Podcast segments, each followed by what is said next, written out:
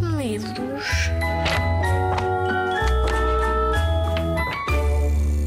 Olá, eu sou Cláudio, Olá, eu sou a Carlota eu tenho 59 anos. e eu tenho 13 anos. Quando eu escrevi este livro, que se chama Pássaro que Voa, tinha mais ou menos 53 anos.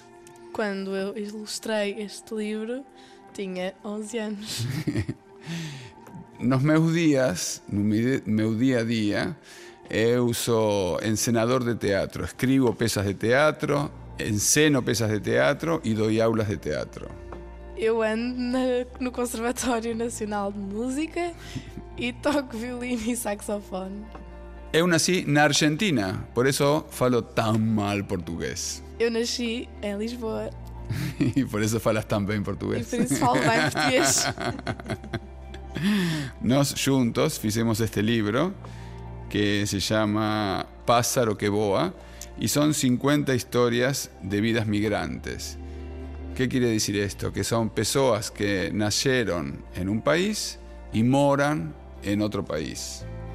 Eu escribí las historias, son relatos cortos, son relatos de muitas partes do mundo e de muitas épocas diferentes, porque o tema da migração não é um tema de agora, é um tema del ser humano de sempre.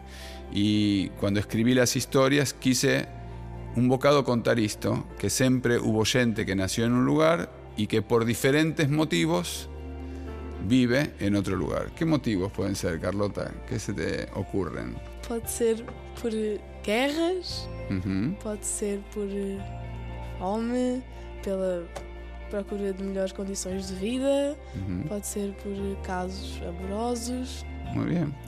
son muchas las razones por las que una persona puede. Y no siempre son más, porque a veces uno piensa, un inmigrante, uy, coitadinho. No, a veces es una escolia, es un, eh, alguien que dice, ok, eu quiero irme a otro sitio porque la está o amor de mi vida, o porque la posso trabajar mejor, o estoy acá a ver en la televisión algunos futbolistas, que hay muchos, por ejemplo, futbolistas argentinos aquí en Lisboa a vivir y no son coitadinos, ¿no es cierto? Más tienen los mismos, digamos, la- las mismas sensaciones o algunas sensaciones iguales que otros inmigrantes.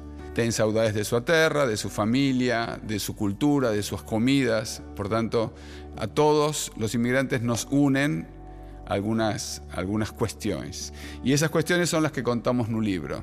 Y ahora vamos a leer, Carlota. ¿Quieres? Sí. ¿Comienzas tú o comienzo eu? Posso começar? Muito bem. Vou ler um conto sobre o Francisco. Quando chego a uma nova escola e digo que sou o palhaço do circo, ninguém acredita em mim. Veem-me assim, com os meus 11 anos e o meu 1,50m e pensam que estou a brincar. Mas eu sou mesmo o palhaço do circo. O meu pai é o dono, portanto tenho uma boa cunha. Na verdade, não tenho muita alternativa, porque nasci e vivo no circo. A minha casa é uma caravana. Trabalho desde que tenho um ano. A minha mãe faz o número na cama elástica e quando eu fiz um ano, ela levou-me a saltar com ela, abraçados. Não me lembro, mas tenho uma fotografia. É esta, sim, é esta. Este sou eu. Trago a fotografia comigo para que acreditem em mim.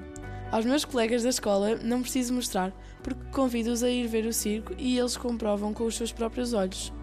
Eu digo ao meu pai que, durante a apresentação, peçam um forte aplauso para os rapazes da Escola 25 de Pingolesi, se é que estamos em Pingolesi, e no dia seguinte todos me vêm contar qual foi o número que mais gostaram, perguntam como se faz tal truque de magia e também querem saber coisas da minha vida.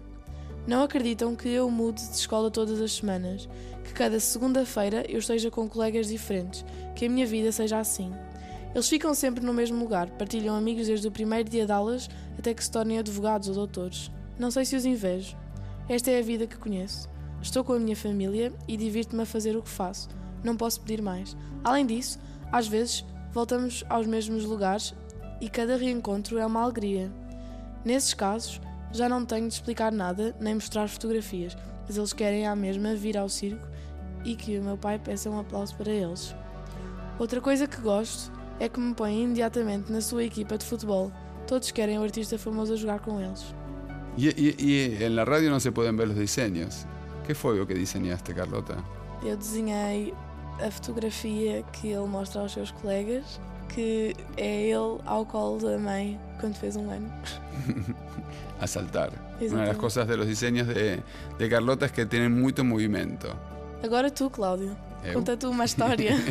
Muito bem, voy a contar Collins, que es o primer relato de Pássaro que voa.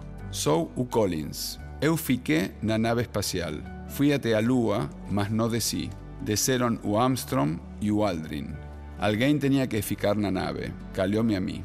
Não foi sorteio, fui escolhido. Não me perguntem por quê. Desde pequeno quise ser astronauta. Tive sorte en nacer nos Estados Unidos. Ben, na realidade nasci en Italia, porque meu pai se encontraba lá a trabalhar, mas en seguida fomos logo para Washington. Se eu tivesse nacido no Senegal, talvez tivesse sido mais difícil. Mas se eu tivesse nacido no Senegal, también no sé si querería ser astronauta. Tal vez sí. Son de esas cosas que nunca se sabe. También no sé por qué me escolhieron a mí para ir a Lua. Todos pensaban que iría o Charlie, mas ao final calhou-me a mí. Coisas do destino. Fiquei triste por Charlie, mas fiquei contente por mí. O que mais me impresionou en toda a viagem foi ver a Terra desde o espaço. E, sobretudo, o que mais me impressionou ao ver a Terra desde o espaço foi que de longe não se ven as fronteiras. que desenhaste para este relato, Carlota? Eu desenhei uma lua com a silhueta de um homem que é o Armstrong? Armstrong. Podem descobrir mais histórias no livro Pássaro que Voa, da editora Livros Horizonte, ilustrado por mim, Carlota, e escrito pelo Cláudio.